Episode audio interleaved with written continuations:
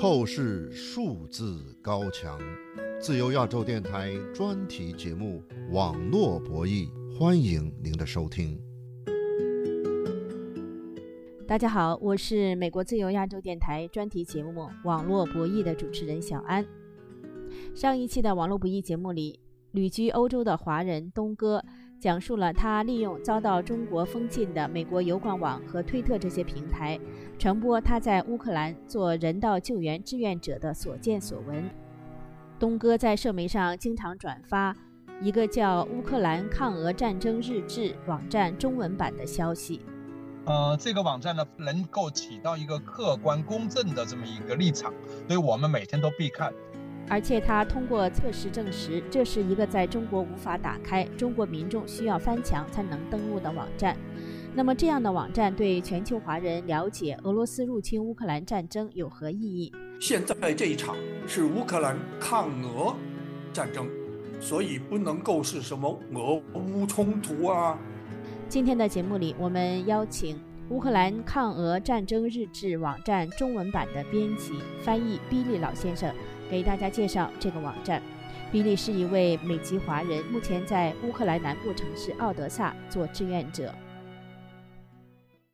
比利先生您好，您好，您帮助一个叫“乌克兰抗俄战争日志”这个网站做中文的翻译是吧？对，每天要做这个没有断，非常重要，很有意义。那么“乌克兰抗俄战争日志”这个网站是怎么样建立的呢？我到的时候已经建立了。去年二月二十四号爆发战争之后，NGO 非政府机构 Anomaly 马上就组建这个网站。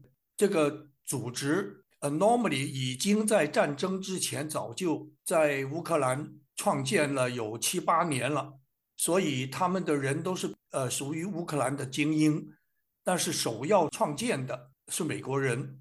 他们全力以赴去抗击那些假新闻，因为对方有备而来，铺天盖地都是假新闻。这个网站有多种语言，德语、法语。那它为什么要有中文的网页？这个是有什么意义呢？大家都知道抗日战争，所以我翻译的时候，我就把这一场翻译成抗俄战争。就是乌克兰抗俄战争日志。你把这个网站的中文网页的名字起为“乌克兰抗俄战争日志”，那这个乌克兰抗俄战争，那就是区别就是和比如说其他的媒体管这个战争叫俄乌战争啊，也就是有区别，您认为是吧？您说的完全对，因为我看到其他很多什么都不准确，呃，不能体现出是。反侵略战争，现在这一场是乌克兰抗俄战争，所以不能够是什么俄乌冲突啊，都不准确。呃，那么现在呃，你们这个网站上啊，每日更新有关俄罗斯入侵乌克兰战争的这个信息，那您是把它翻译成中文？那具体这些信息的消息来源是哪里呢？呃，因为这个。非政府机构 Anomaly 的背景，他们人员的背景啊，所以来源消息来源是比较可靠的，而且他们很严格，对于那些假新闻呢，或者是模糊不清的，他们都要过滤。有专人，他们因为有军队、政府的渠道，可以过滤一些不确切的消息或者假新闻，所以他们的消息来源。都比较可靠，比较真实，都世界各大新闻或者是政府，特别是国防部门的来源，主要是记录战争对方就是侵略者的战犯行为，呃，死伤乌克兰的民众多少，造成多少环境损失，伤害了多少儿童，绑架儿儿童一直跟踪，都可以看到每天。他们都一直跟踪这些呃消息来源，这个很重要。没有多少网站能够坚持跟踪这个数字和准确发生的地点、时间，作为将来审判战争罪犯很有力的根据。华人网友啊，对你们这个网站的反应如何呢？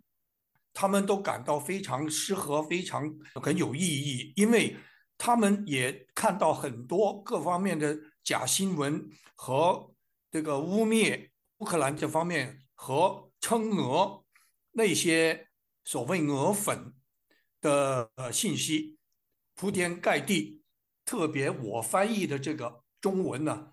反应确实比较好，因为你也知道，在世界各地的中文舆论圈也有不同的观点和不同的消息来源。华人读者收到我的亲戚朋友或者是啊群体里边都反映说，这样就是我们出版的这个消息网站，一是每天不断，二来源。比较可靠，消息比较准确。三，很有力的记录战犯，驳斥了那些假恶意的宣传。这一点很可惜，大陆的朋友说很少人能翻墙看到，看到之后反应都很好。但是众所周知的原因，大陆绝大部分人看不到。比利先生，您今年多大岁数了？七十六。那您是什么时候开始去乌克兰做志愿者的呢？去年三月十九号到基基辅，到基辅。哦，您为什么要在这样的高龄啊，又到这样危险的战争区，呃，去做帮助乌克兰打仗的一个志愿者呢？谢谢你鼓励哈，我这个其实这个七十六这个所谓高龄呢，对于我来讲只是一个数字，呃，关键是看自己的心态和意愿。我只是自己能做，老有所为，老有所成，我就觉得很有成就感。特别是我对俄罗斯侵略乌克兰。非常的反感，他们以大欺小，再加上当时俄粉的声音，所以我非常反感，我就下决心到乌克兰去支援抗俄战争。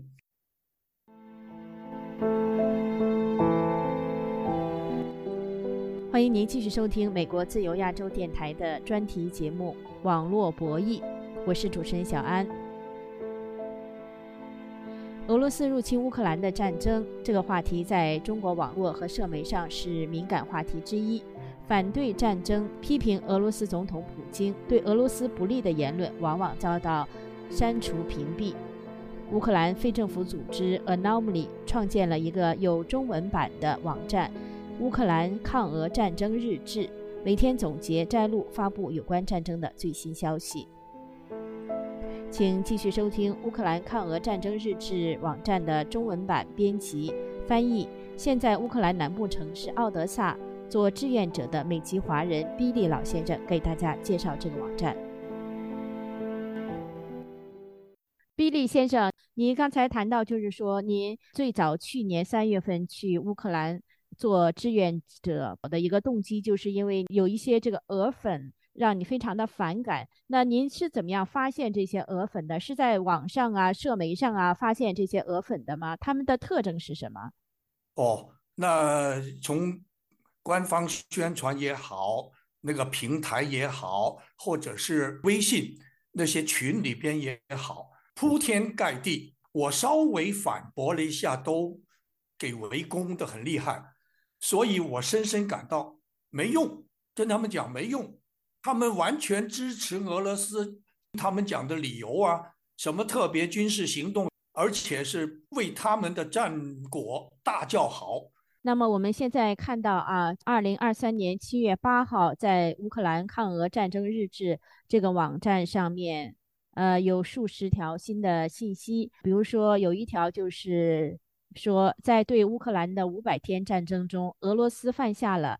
九万四千起战争罪行，杀害了一万零五百多名和平的乌克兰人，其中包括五百名儿童，并且摧毁了十一万五千个民用基础设施。这些数字很重要，具体的数字甚至在什么地方发生的，你看每天都有，在什么地方爆炸或者是死伤多少人，环境损失造成多少，建筑物都有详细的记录。我相信没有多少世界上这方面的记录详细坚持直到现在，所以我很自豪参与这样的工作。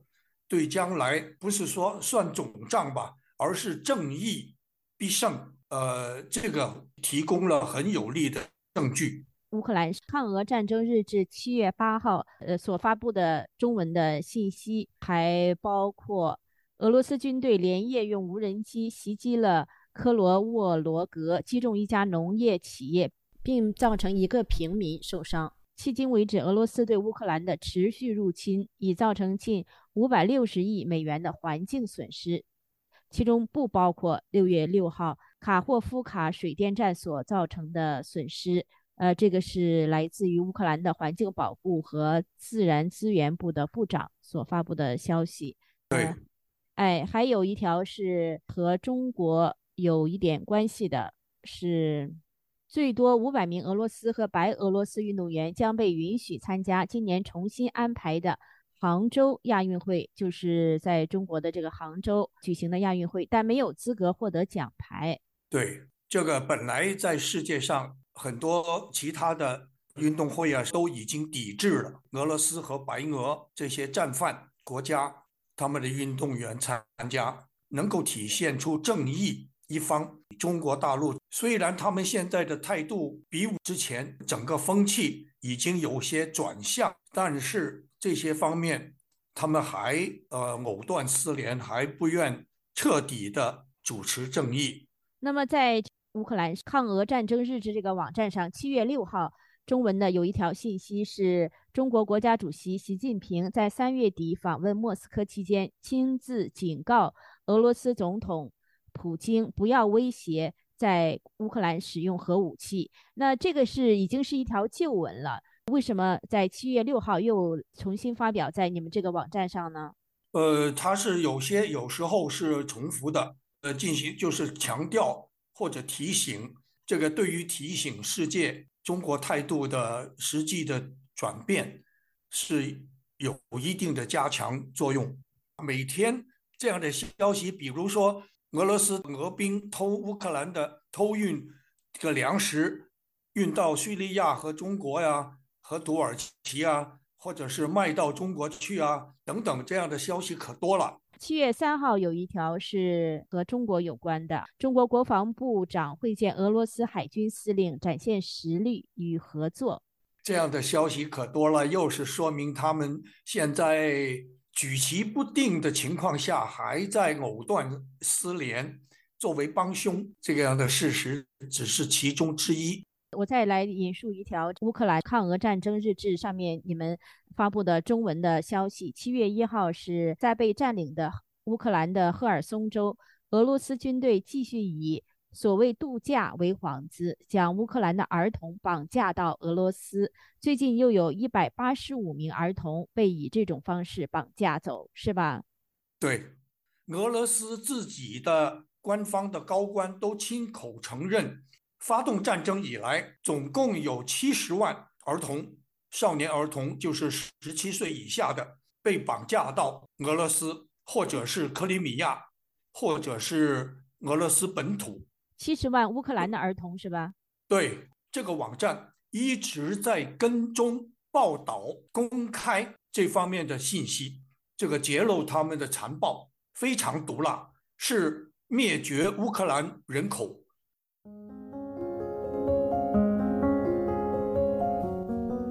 自由亚洲电台的网络不易节目，关注中国网络自由，重点介绍遭到中国网络封禁的内容。今天的节目，我们感谢在乌克兰做志愿者的美籍华人比利介绍他编辑翻译的乌克兰抗俄战争日志网站中文版的内容。欢迎大家在网上转发我们的节目链接，我的推特和脸书账号都是小安。欢迎大家在网上和我们联系。感谢各位的收听，下次节目再会。